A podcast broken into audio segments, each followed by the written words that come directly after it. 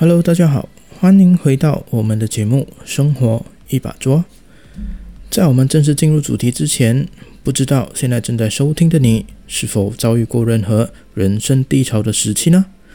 曾几何时，就在一个非常普通的上班日或者上学日，你睡迟了，迟到了，早餐匆忙的吃，还不小心打翻了食物与咖啡，衣服也忘了烫，上班上学的路上还不小心跌倒，好不容易到达了目的地，觉得一切都没问题了，结果发现自己的包包里忘了今天要用的东西，一整天都围绕在这一些零零碎碎不如意的事情上，觉得今天真是这辈子最最最糟糕的一天了。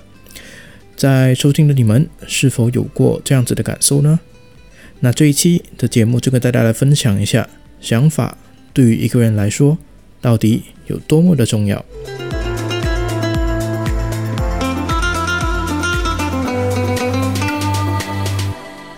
照着刚刚所分享的例子，你可以想想看，如果你的想法在一开始的时候做出改变，那么我相信对接下来发生的事情也会迎刃而解，甚至根本都不会发生也说不定。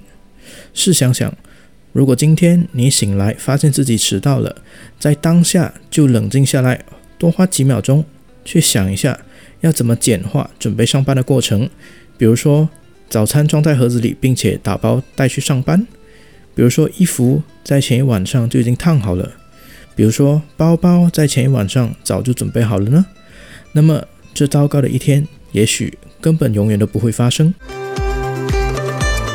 要知道啊，在我们人的大脑中，负责思考的部分和负责情绪的部分是彼此相互连接的。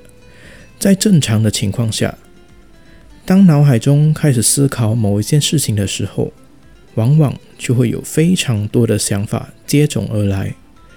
再来就是各种各样的情绪也随之出现。当然，这些情绪大多都属于比较令人不舒服的。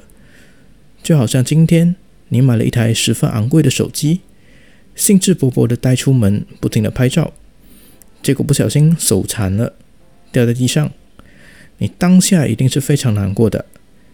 而你身边的朋友第一时间就告诉你说：“哎，别难过，也许只是轻微的刮伤而已，好不好？”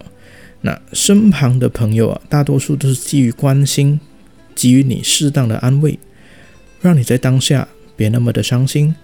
不过，大多数在当下说这些安慰的话呢，对于此时此刻非常难过的你，想法都已经被情绪占据了，大多数都没什么帮助，你都听不进，对吧？那你可以说，想法这个东西啊，是存在于大脑，对于从小到大，在你发生在你身上所发生的事情，你遭遇的事的一种情感连接。但是你并不能够让自己一直局限在自己的想法框架里。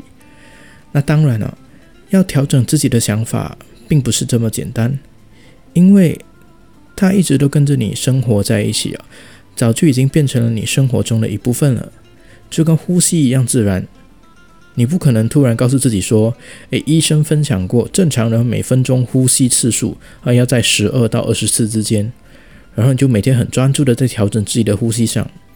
那这是当然是完全不可能的。所以要调整自己头脑里面的想法，首先你要学习辨别自己每一次处理事情的方法，把这些想法整理出来。并且去修正它。我也明白，要我们时常去调整自己已经习惯的想法是非常的不容易的。但也就因为不容易去调整，当你转变了之后，你才会开始变得更好。比如今天回到了公司还是教室，平时每天都会跟你打招呼的朋友、同事，突然间，哎，怎么他今天都不跟我打招呼？当下你的想法是什么？我相信大多数的人都会想：他今天怎么没跟我打招呼？一定是对我有意见之类的吧？那今天还是别去惹他好了，安全第一啊！有多远走多远。我相信你们一定有过这样的想法吧？为何不把这样的想法转变成为：他也许哈今天发生了什么不如意的事情，导致我来了，他都没注意到我，我还是去关心关心一下，看看有什么可以帮忙他的。啊，两个想法，两种结果。前者呢，会让你们的友情有疙瘩，渐行渐远；后者呢，会让你们的友情更加升华。可见，想法对一个人不止当下非常重要，未来也会因为想法而有着完全不一样的结果。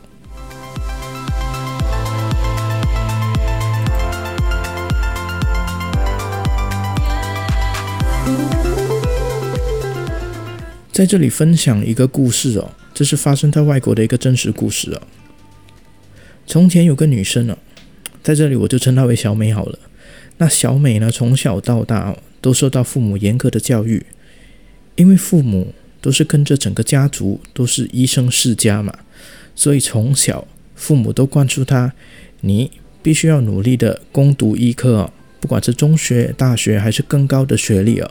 都要以医科为此生最终的目标啊！尽管小美真的对医科啊完全没兴趣，但她还是咬紧牙根哦，顺利的拿到了医科学位。然而小美自己呢，他自己从小到大虽然努力的读医科，但是他真正的兴趣是绘画，想做一个插画家，常常在空闲的时间就用来画画，记录周围发生的各种大小事。于是，在跟着父母的方向走时，尽管他十分的不开心，每一天都闷闷不乐的，但他还是努力的遵从父母从小到大为他安排好的道路前进。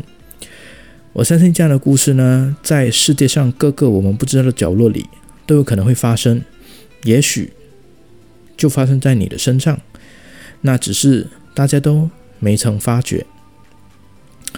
然后呢，小美就像往常一样啊。出门上班的时候，飞来横祸，出了意外，发生车祸，那小美就被紧急的送进医院抢救啊，手术非常的成功。那小美啊，过了两三天了，终于意识逐渐的清醒啊，并发现父母都陪伴在自己的身旁。可是父母呢，却不停的哭泣，并且非常非常难过的告诉小美，以后双腿行走对她来说。会有些困难，恐怕一辈子都要坐在轮椅上了。那殊不知呢，小美啊，在接受到这样的一个结果时，表现得异常冷静。那父母呢，都认为啊，也许这件事情对他的打击来说真的是太大了，他一时之间不知道该做什么反应啊。于是出院之后呢，父母就让小美啊，好好的待在家，希望小美可以好好的休养休息。那其实发生了这么大件事之后呢，换作是普通人的话，也许想法就会变得十分负面，甚至对于某些人来说呢，失去双脚的生活简直生不如死。但是小美呢，对于小美而言呢，当下她也意识到失去双脚的生活十分的不便，也让她需要时间呢去重新适应这样的日子。但是她并没有因为这件事让她的生活。被击垮，反而她开始变得比以前更加的乐观开朗。她的父母从她脸上也看到了许久没有出现的笑容。那原因是为什么呢？因为小美哦，终于可以一心一意的去做自己真正最喜欢做的事，那就是画画。她终于可以不用为画画找各种理由，可以光明正大的开始画画。那小美呢，从此。也走上了跟车祸前完全不一样的人生。再过了几年，她的画也开始慢慢的崭露头角，开始慢慢的被人们认识并且欣赏，也顺利的开了他人生的画廊，并且在画廊里与她现在的丈夫相遇、认识、相知相惜啊。一次，小美呢在接受媒体采访时说：“她有时。”回忆起车祸期间的情景，她也觉得当时的车祸不是恶魔在从中作梗，反而是天使的出现给了他生命的重置按钮。那一场车祸正式的让他结束了当时他完全不喜欢的人生，并且给了他第二次人生的机会。也因为如此啊，才可以和现在的丈夫相遇，生活才可以如此的美满。我想，换作是别人的遭遇，这样的事情，也许想法会比较趋近于负面的吧。可是如果我们呢，都可以学习像小美一样，有着看待事物不一样的想法与角度，我相信大家从每一件事情的经验当中，都会享受到更美好的事情。我相信，只有你学习了如何去以最正面的想法面对各种各样发生在你周遭的事物哦，那么你就有了改变自己，甚至改变未来的权利。生活就是如此，少一点抱怨，多一点转变；少一点烦恼，多一点理解。那每个人呢，都可以让自己的生活过得开心。好了，谢谢你们的收听。这就是本期的生活一把桌，大家可以在 Spotify、Apple Podcasts、Google Podcasts 或各大语音平台搜索“生活一把桌”，订阅起来。也欢迎大家到 Instagram 搜索拼音生活秀 follow 起来。那么每一期的更新，你们就会收到通知。那些听了但是没 follow 我的人啊，明天小心哦，吃早餐的时候会急急忙忙的打翻眼前的食物。那么再次谢谢大家的收听。我们下一期再见。